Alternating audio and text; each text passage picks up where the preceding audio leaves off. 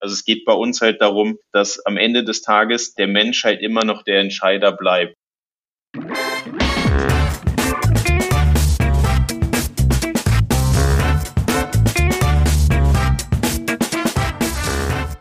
Hallo und herzlich willkommen zur dieser Episode des Data Culture Podcasts. Ich bin Carsten Bange und heute zu Gast sind Javen Kohlen und Marvin Deker, beide von der Union Investment. Die treiben dort eine aus unserer Sicht recht erfolgreiche KI-Initiative und wir wollen uns darüber unterhalten, wie man jetzt KI erfolgreich in eine Organisation bringen kann. Wir sprechen über verschiedenste Aspekte dabei, über die Use Cases, die häufig eben am Start stehen und vielleicht auch stehen sollten, über die Organisation, wie erstmal organisiere ich mich, um KI in die Organisation zu bringen, aber auch wie kann ich letztendlich eine Organisation eigentlich auch mitnehmen.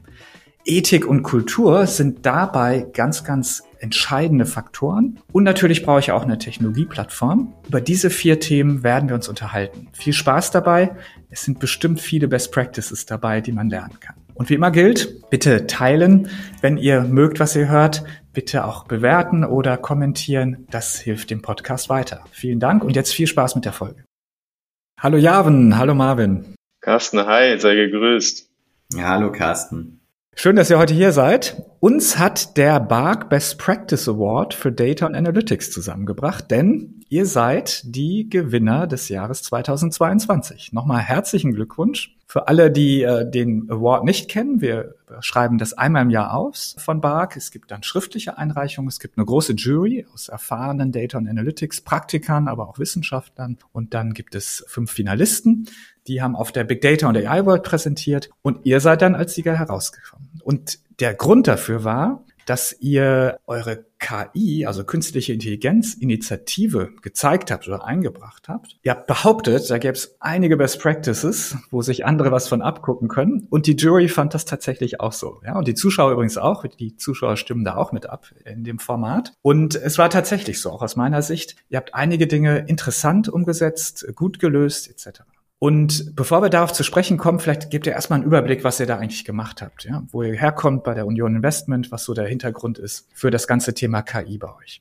Carsten, erstmal, erstmal danke für die warmen Worte ne, und auch danke, dass wir bei dem Bark Award teilnehmen konnten. Also ich glaube, ja und uns beiden hat es echt total Spaß gemacht, unsere KI-Initiative einmal zu präsentieren und dann auch mal so Feedback zu bekommen. Ne? Also ich glaube, manchmal merkt man gar nicht, wie, wie gut die Sachen sind, die man, die man halt macht. Ne? Genau, du hast halt gesagt, wir, wir haben uns mit der KI-Initiative beworben. Bevor wir da so auf die einzelnen Parts eingehen, also erstmal die Motivation dafür. Ne? Also warum haben wir eigentlich so eine KI-Initiative angegangen, um jetzt mal zusammengefasst das, das Thema bei uns in die Organisation zu bringen. Also wir haben das halt 2020 gemacht, haben wir die gestartet so grob und in der Lage gab es ein paar treibende Faktoren für das KI-Thema. Also du hast halt irgendwie gesehen, also der Maturitätsgrad war dann auch schon da. Ne? Also man konnte KI dann schon nutzbar machen, ohne dass man irgendwie ein Doktorand ist, ne? sondern es kann dann auch irgendwie ein Entwickler und Co., ein Data Scientist. Wir haben halt gesehen, auch intern bei uns, es gab dann schon so ein paar Leuchttürme. Leute haben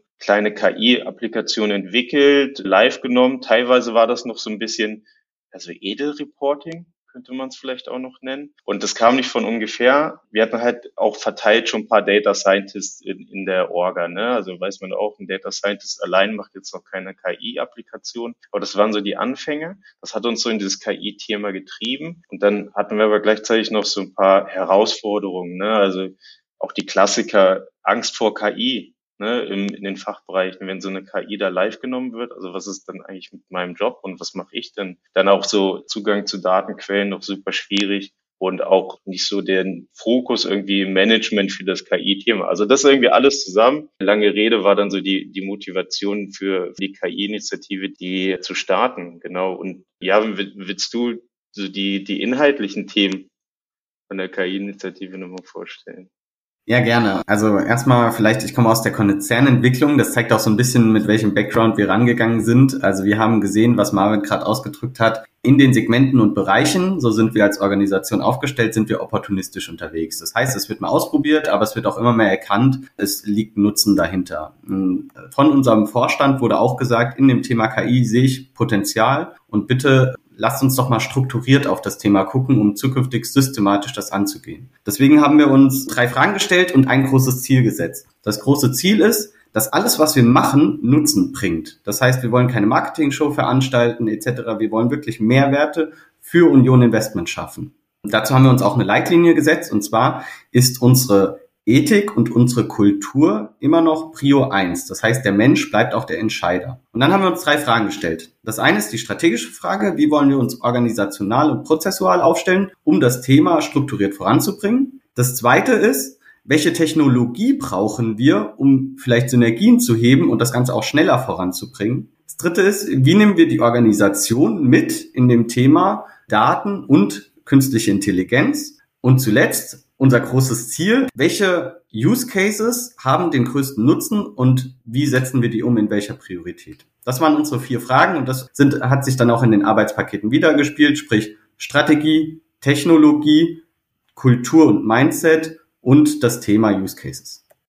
Ja, sehr cool. Das äh, strukturiert, glaube ich, jetzt auch unser weiteres Gespräch, denn das sind natürlich genau die spannenden Themen, über die ich gern mehr erfahren würde. Lass uns mal, ich würde jetzt ein bisschen bottom-up tatsächlich gerne vorgehen, weil der Marvin gerade gesagt hatte, da kommt jetzt die KI in die Fachbereiche. Ähm, das ist natürlich jetzt sehr abstrakt. Also vielleicht fangen wir mal bei den Use Cases an, dass wir ein bisschen Gefühl bekommen, was jetzt KI bei der Union Investment eigentlich konkret bedeutet. Vielleicht könnt ihr da ein paar teilen.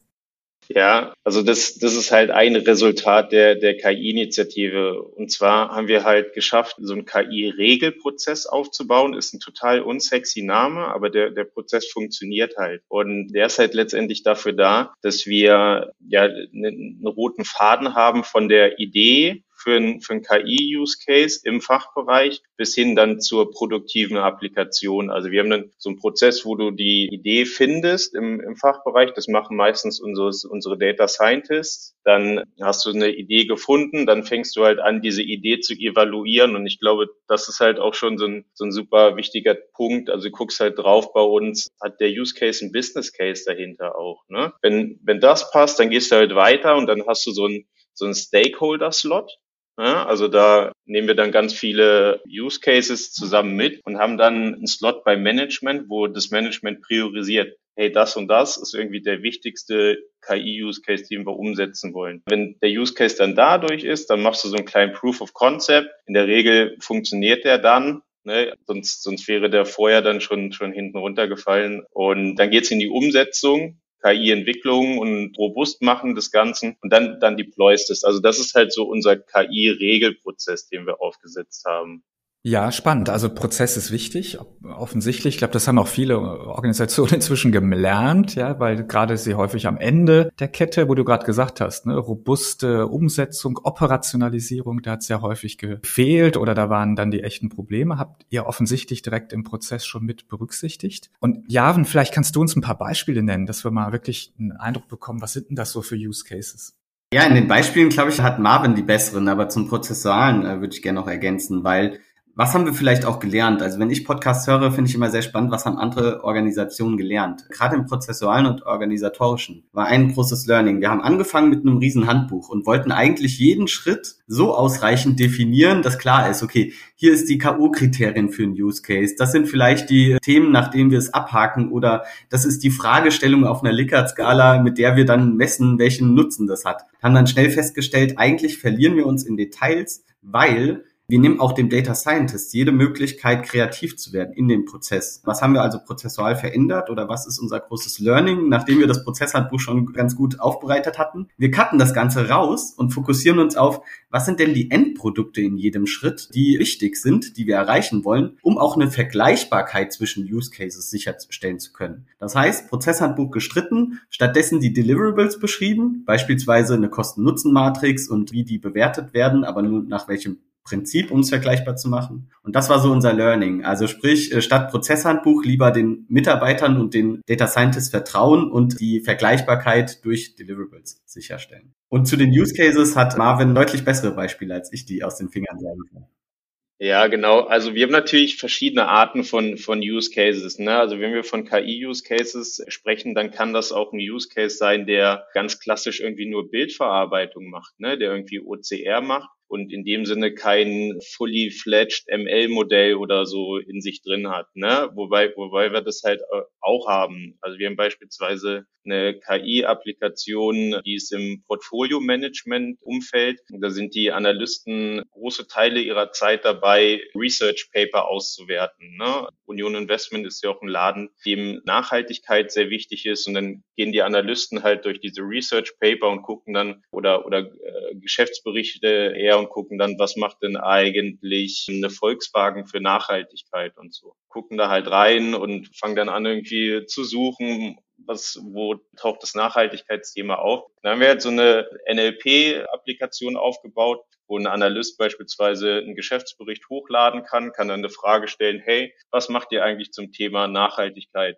Und die Applikation sucht dann in diesem mehrseitigen Paper dann die entsprechende Antwort darauf. Oder du kannst halt auch so Fragen stellen, wie, wer ist denn eigentlich euer CEO oder wie sieht das Board aus? Kriegst dann die Antworten dazu. Das ist so eine Möglichkeit von oder eine Art von KI-Applikation, die wir live haben. Viel lieber. Also die, die Sachen sind cool. Also Sachen mit, mit Frontend sind cool. Aber wir haben ja auch die ganze Zeit gesagt, es geht irgendwie um Nutzenorientierung und Business Value und Co. Und da willst du ja eigentlich eher dich an Geschäftsprozesse andocken und so in der Dunkelverarbeitung sein. Also irgendwie da schon was machen, also Sachen automatisieren, wo keiner hinschaut. Und da haben wir halt auch Use Cases, die, wo wir so einen bestimmten Depot-System, Workflow heißt das, also wo Dokumente verarbeitet werden. Da, da haben wir mittlerweile verschiedene kleine KI-Applikationen, die dann Dokumente auslesen, klassifizieren, äh, bestimmte Attribute auslesen und Co. Also alles Sachen, die vorher ein Mensch gemacht haben, die machen wir halt mittlerweile automatisiert. Und das ist halt auch so ein Use Case, wo wir aus der Business-Sicht also wirklich richtig großen Mehrwert stiften. Also es gibt so von bis. Mhm. Nee, spannend. Ich meine, liegt natürlich auch an eurem Geschäftsmodell oder an der Branche, dass ihr jetzt auch viele so dokumenten- und textorientierte Cases habt. Gibt es auch andere Schwerpunkte? Irgendwo im, im, Forecasting, das ist immer so ein bisschen die, die, da gibt es ja manchmal auch spannende Berichte, gerade eben, wenn man Investmententscheidungen trifft. Also vielleicht noch andere Schwerpunkte, die spannend sind? Ja, also bei der, bei der Kosten-Nutzen-Analyse, die Javin eben gerade schon, schon erwähnt hatte, also die, die machen wir halt, gucken halt drauf, ne, gibt's da, also sparen wir Kosten ein oder generieren wir mehr Geschäft? Wir gucken aber auch bei einem Use Case, wenn wir den priorisieren drauf, zahlt das eigentlich auf unsere strategischen KI-Kompetenzfelder ein? Da haben wir so ein paar für uns definiert, da haben wir halt auf die Union geschaut, auf die einzelnen Geschäftsbereiche und haben da halt uns Gedanken gemacht, naja, was könnte da eigentlich relevant sein? Ne? So ein Backoffice beispielsweise, wo so Dokumente verarbeitet werden, naja, da ist irgendwie Bildverarbeitung total relevant, ne? OCR. Aber auch Anomalieerkennung ist bei uns ein großes Thema Richtung Compliance. Das ist so ein zweites strategisches KI-Kompetenzfeld. Daneben haben wir dann halt Textanalyse für uns entdeckt, also diese Applikation, die ich eben gerade erklärt habe, und dann Zeitreihenanalyse. Zeitreihenanalyse gerade in diesem Portfolio-Management-Kontext, wo es dann darum geht, die, ich nenne es mal, die Zukunft greifbar zu machen. Was ich aber so spannend finde an diesen Kompetenzfeldern, die Marvin gerade beschrieben hat, ist, dass wir uns nicht nur die Frage gestellt haben, worauf wollen wir uns fokussieren, sondern auch, was wollen wir bewusst nicht machen. Man stellt sich ja auch häufig mal die Frage, make or buy.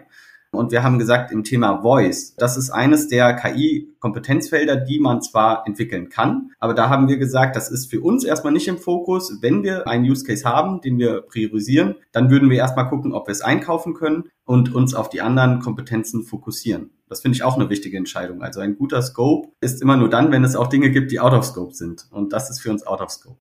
Ja, grenzt euch auch gegen, sag mal, so klassische Business Intelligence ab? Also sagt ihr, das ist auch ganz klar außerhalb? Was machen andere Organisationseinheiten? Ja, absolut, absolut. Also das waren auch die Sachen, die wir wirklich gleich zu Beginn klären mussten. Ne? Also wir haben von Anfang an auch gesagt, hey, wir machen halt vor allem KI-Use-Cases, aber wir wollen jetzt irgendwie einer BI-Einheit oder einer Reporting-Einheit nichts wegnehmen. Da waren gerade am Anfang so ein paar, ja, da haben so ein paar Informationen in der Orga gefehlt und dann ja, sind die Leute natürlich dann nervös geworden, irgendwie beispielsweise in Data Warehouse. Ne? Wir haben ja so eine die, die Data Analytics Plattform äh, live genommen oder bauen die immer weiter auf, um die Use Cases zu entwickeln und zu betreiben. Die hätten dann halt total Angst. Ne? Also was wollt ihr uns jetzt ein Geschäft wegnehmen oder wie läuft das? Ne? Und von daher hatten wir damals auch schon gesagt, nein, also ey, wir wollen an ein Legacy-System und an Data Warehouse wollen wir gar nicht dran rütteln. Das ist nicht der Turf, den wir, den wir bearbeiten wollen. Und wir wollen uns halt wirklich auf, auf KI oder Machine Learning Use Cases spezialisieren, wenn gleich es natürlich hier und da irgendwie noch das ein oder andere der Sport bei uns gibt, dass wir auch live nehmen, wo es dann auch nicht so ganz klar ist, ey, ist das jetzt BI, Edelreporting oder irgendwie schon Machine Learning. Okay. Äh, ja, eine Frage an dich. Die Use Cases, die ihr so genannt habt, das klang mir alles sehr viel nach, wir nennen das Effizienz-Use Cases, ja? Also wo du guckst eigentlich nach Automatisierungsmöglichkeiten. Am Ende geht es eigentlich um Kostensenkung. Und eine ganz andere Art von Use Cases ist ja letztendlich zum Beispiel neue Produkte zu entwickeln, Datenprodukte für Anwender, neue Umsatzmöglichkeiten zu erschließen. Stimmt der Eindruck, dass ihr euch zumindest bisher sehr stark auf diese Effizienz-Cases konzentriert habt? Das ist ja das, was wir gesagt haben, wir steuern das Ganze nach Nutzen. Wir gucken alle Use Cases, die in der, ich sag mal, Ideation-Phase entstehen an und gucken dann, welche Potenziale haben sie für uns oder welche Erwartungshaltung haben wir, dass sie es uns bringt. Und in der Vergangenheit war es zumindest so, das ist mein Wissensstand, dass die Effizienz-Use Cases einfach immer deutlich mehr Nutzen gebracht haben. Und wenn wir sagen, wir wollen keine Marketingveranstaltung machen, um mal ein neues Produkt nur mit KI gemacht zu haben, sondern wir wollen uns auf den Nutzen fokussieren, dann ist das eben so. Genauso haben wir auch gesagt, und deswegen hatten, ist das eine segmentübergreifende Priorisierung oder ich sag mal konzernweite Priorisierung, ist vielleicht leichter zu verstehen. Wenn jetzt alle guten Cases in einem Bereichssegment liegen, die wirklich den größten Nutzen bringen, dann fokussieren wir uns darauf. Das heißt, wir priorisieren wirklich sehr nutzenorientiert. Und deswegen auf deine Frage kurz zu beantworten, ja, aktuell sind die meisten effizienzorientiert. Ja, total spannend. Messt ihr dann auch den Nutzen, also in Euros zum Beispiel? Wir haben verschiedene Ansätze, äh, das Ganze in einen Business Case zu bringen. Es gibt einen vereinfachten Business Case. Natürlich kann man jetzt aus dem Controlling das Ganze auch sehr, sehr tief legen. Wir haben eine vereinfachte Variante gewählt, aber im Nachgang wird auch immer überprüft, welchen Nutzen hat es uns denn gebracht. Und da gibt es auch den einen oder anderen Flagship Use Case, der einen sehr, sehr hohen Nutzen auch im Nachgang gebracht hat, weil er wirklich viel Arbeit einsparen konnte oder auch externe Kosten. Das ist ja auch immer ein spannender Punkt. Ja, absolut. Marvin, lass noch mal ein bisschen über die Organisation sprechen. Jetzt hast du ganz oft gesagt, wir haben den Prozess etabliert, wir haben was umgesetzt. Wer ist denn jetzt wir?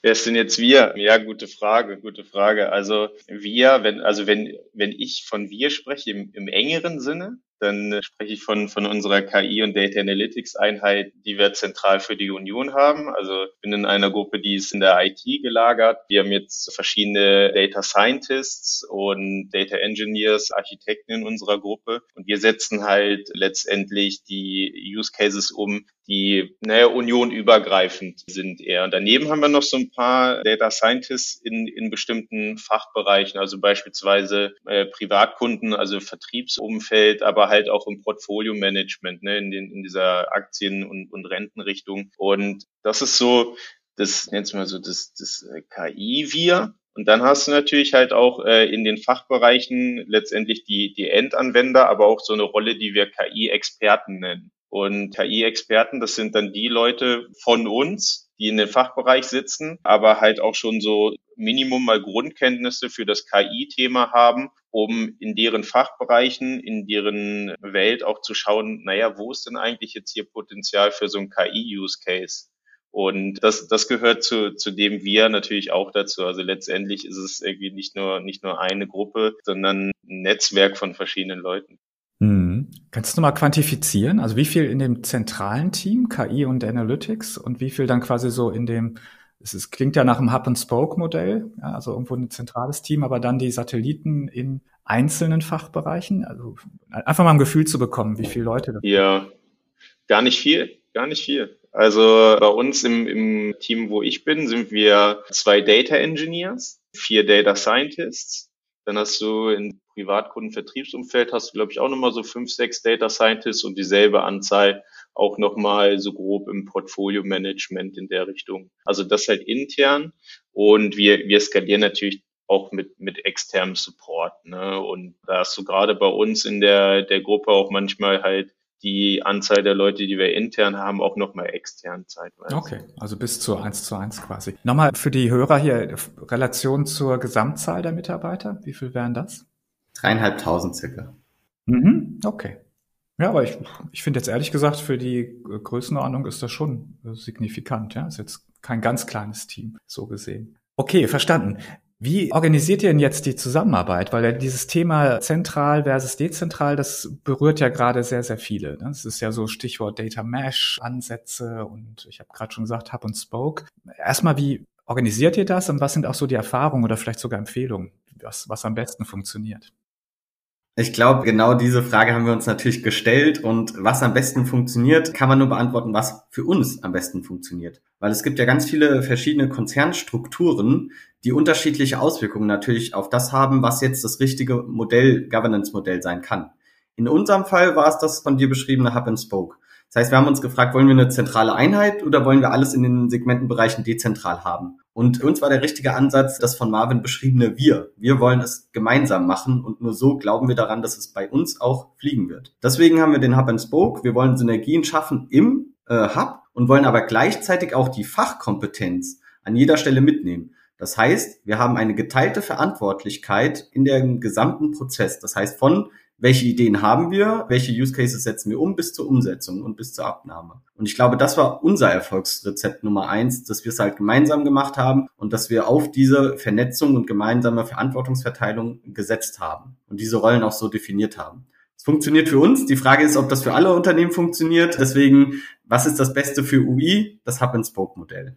Ja, auch, auch in dem Kontext, wo wir halt bei Hub und Spoke sind, wir auch in der, im Rahmen der Initiative so ein KI-Hub gegründet. Und das ist letztendlich so eine Institution, die dafür da ist, die Leute bei uns bei Union aufzuschlauen. Ne? Das gilt halt zum einen für, für so Data Scientists und ich sage mal die technischen Leute, aber das gilt auch vor allem für die KI-Experten und Leute im Fachbereich. Also uns ist halt super wichtig, die Leute auch im Fachbereich zu enablen, damit wir das Ganze wirklich zusammen machen. Und glaube, das ist auch wieder so was typisches, typisch Union-like irgendwie, die Leute wirklich mitnehmen zu wollen. Und in der Retrospektive muss ich auch sagen, das war halt super wichtig. Ne? Also ich hatte ja auch anfangs gesagt, äh, Ängste vor KI waren ein großes Thema. Mit so einem KI-Hub, wo du die Leute dann abholst und sagst, naja, hier diese KI ist keine große KI, die irgendwie durchs Unternehmen rennt und Kündigungen verteilt, sondern es sind halt eigentlich eher kleinere Helfer aktuell. Und wenn du das halt machst, dann kriegst du die Leute auch nochmal ganz, ganz anders mitgenommen. Das war echt super wichtig. Ja, ja. Jetzt doch nochmal kritisch nachgefragt. Ähm, das klingt ja alles ganz toll und harmonisch und super, aber am Ende gibt es ja doch ein paar Themen, wo man sich mal entscheiden muss, wer, wer bestimmt, wer sagt denn jetzt eigentlich, wo es lang geht? Ja, also ich sage mal so ein paar Beispiele. Data Governance, ethische Guidelines, Compliance, GDPR. Ja, also sind das Themen, die ihr dann zentral macht oder habt ihr ein anderes Modell gefunden? Ja, also gerade so Ethik, ne, äh, wir haben auch in, im Rahmen der KI-Initiative haben wir das so ein bisschen antizipiert, dass das natürlich auch ein Thema werden könnte und von daher haben wir auch echt viel Zeit investiert, um für uns den, den Begriff der, der KI auch mal zu definieren. Also letztendlich kam dabei ein Konzept raus, das man humanistische KI nennt und das hatte auch Javin ja anfangs so mal angerissen. Also es geht bei uns halt darum, dass am Ende des Tages der Mensch halt immer noch der Entscheider bleibt dass du halt bei den KI-Use-Cases auch immer noch irgendeine Möglichkeit hast, Entscheidungen der KI einzusehen und auch zu revidieren. Ne, also das, das ist halt auch so ein Thema, das mussten wir angehen. Dann hast du da dann noch natürlich weitere Governance-Themen und Co. Und na klar, die, die sind auch nie, nie ganz ohne Reibung. Ja. Was auf jeden Fall äh, wichtig ist, ist genau das von Marvin angesprochene. Identität und Ethik bleibt Trio 1 bei Union Investment. Wir haben ein sehr erfolgreiches Geschäftsmodell, wollen das natürlich nicht mit KI gefährden und auch mit negativer Presse, was das angeht. Das heißt, alles, was wir tun, ist immer vorher auch abgesichert, dass das so funktioniert, dass wir das machen dürfen, dass das auch nicht gegen die Identität von Union Investment spricht. Und ich glaube, das war uns wichtig. Das heißt, genau diese Abstimmung und Sicherheit auch weiterhin zu gewährleisten. Der Mensch bleibt Entscheider und muss dafür auch verstehen, wie die KI funktioniert. Das heißt, er kann ja nur dann entscheiden, wenn er auch versteht, was da eigentlich passiert ist. Das führt uns genau zu dieser Frage, die ich anfangs beschrieben habe, was kulturell und Mindset angeht. Also wie kriegen wir das Thema künstliche Intelligenz sowohl in die Breite, also wie kriegen wir die Gesamtorganisation mitgenommen mit einem Grundverständnis, das haben wir im KI beantwortet. Und das andere ist, wie kriegen wir es in die Tiefe? Das heißt, wie kriegen wir ausreichendes Expertenwissen, dass der Mensch am Ende auch Entscheider sein kann in dem Thema KI? Also eine sehr zentrale Fragestellung äh, bei uns. Absolut. Und da wären wir so bei Data Literacy, also quasi der Kompetenzausbildung. Also ihr habt ja jetzt sehr klar gemacht. Gerade diese Transparenz ist extrem wichtig. Also quasi geht ja dann auch in die Richtung explainable AI. Also ich muss ähm, verstehen, wie das oder auch erklären können, wie jetzt eine Entscheidung zustande kommt. Heißt das, dass ihr dann auch bewusst auf gewisse Verfahren, wie zum Beispiel neuronale Netze, verzichtet? Ich muss sagen, ver verzichtet haben wir bisher noch nicht auf einen Use Case, weil wir ein neuronales Netz hätten nutzen müssen, das nicht. Aber es ist natürlich auch ein, ein relevanter Aspekt bei der Modellauswahl. Ne? Und das merkst du auch ganz, ganz praktisch in, in der KI-Entwicklung, wenn du dann überlegst, hey, wenn dann in Produktion der Fachbereich fragt, wie, was da für eine Entscheidung getroffen ist, wie mache ich dem das dann eigentlich klar? Ja, und dann, dann äh, hinterfragst du so ein neuronales Netz, das irgendwie schon irgendwie schwierig ist zu erklären, dann doch nochmal und entscheidest dich dann vielleicht für, einen für einen Entscheidungsbaum, der irgendwie nochmal ein bisschen leichter erklärbar ist. Also es hat definitiv Einfluss auf die Modellauswahl. Ja, wenn, wenn gleich wir jetzt nicht KI, eine Applikation gar nicht umsetzen würden, nur weil es ein neuronales Netz ist, da, da kriegst du es ja auch erklärt aber es ist halt immer noch eine Blackbox und es kostet dich dann schon nochmal mehr Aufwand, um, um die Entscheidung dann irgendwie äh, ja, nachzuvollziehen. Klar. Mhm. Spannend. Damit sind wir eigentlich schon beim auch Kernthema dieses Podcasts, ja, also Datenkultur oder Kultur letztendlich im weiteren Sinne. Jetzt habt ihr schon ein paar interessante Ansätze erwähnt. Ne? Also ich habe jetzt verstanden, es gibt diese Satelliten, also ich glaube, ihr habt sie Champions genannt oder so ähnlich, also quasi Menschen, die in den Bereichen äh, schauen, aber wahrscheinlich auch eine Aufgabe haben, das ganze Thema zu erklären und nicht nur quasi zu gucken, was könnte man machen. Dann haben wir dieses humanistische KI, sehr schönes Wort, finde ich, ja, also quasi eine, eine Leitlinie Leitlinie, die sich ja offensichtlich auch aus der Unternehmenskultur und auch einer Unternehmensstrategie irgendwo ableitet. Also finde ich auch sehr spannend. Und dann haben wir gerade nochmal gesagt, eben gerade dieses Thema Transparenz, Explainable AI sind wichtig. Gibt es noch weitere Aspekte, wo ihr sagt, das bringt eigentlich so eine Datenkultur im Unternehmen äh, nach vorne? Also wir haben verschiedene Maßnahmen getroffen, um die Organisation mitzunehmen. Das eine ist natürlich Kommunikation auf diversen Wegen, eben was haben wir gemacht, was ist unser Ziel, unsere Vision, Mission etc. Unser Selbstverständnis natürlich eines der Themen. Aber gleichzeitig haben wir äh, die Multiplikatoren von dir erwähnt. Bei uns heißen die KI-Experten, aber das ist auch wieder nur ein Name. Was wichtig war, war eben diese geteilte Verantwortung und die Multiplikatorenfunktion. Dann haben wir noch in der Breite der Organisation eine Community etabliert, die auch sehr, sehr gute und hochwertige Treffen hat mit super Rednern. Gleichzeitig gab es auch noch, ich sag mal, Schulungen, Grundschulungen für Führungskräfte, um das Thema weiterzubringen etc. Also das vielleicht für die Breite der Organisation und das andere ist für die Tiefe der Organisation haben wir Trainings und Schulungen definiert, die wir durchführen wollen oder zumindest anbieten wollen, um eben tiefer in das Thema zu kommen. Das war, um eben sowohl Breite als auch Tiefe abzudecken. Das war der Grundplan, der hat sich natürlich seitdem jetzt seit drei Jahren weiterentwickelt. Das heißt, auch das lebt, ne, der von Marvin beschriebene Regelprozess, äh, zwar nicht sexy, aber funktioniert sehr gut. Das heißt, es wird auch erkannt, wo sind vielleicht weitere neue Bedarfe, um die dann entsprechend anzupassen. Ja, absolut. Sehr schön. Wir haben jetzt über drei von den vier Säulen gesprochen. Use Cases, Organisation, Ethik und Kultur. Und der vierte vielleicht auch nochmal ganz kurz einen Einblick, das Thema Technologie. Wie habt ihr es umgesetzt? Denn ich erinnere mich aus dem Best Practice Award, dass wir da gerade euren inkrementellen Ansatz recht äh, spannend fanden oder auch wirklich Best Practice, wo sich vielleicht andere was von, von abschauen können. Vielleicht könnt ihr das nochmal kurz erläutern.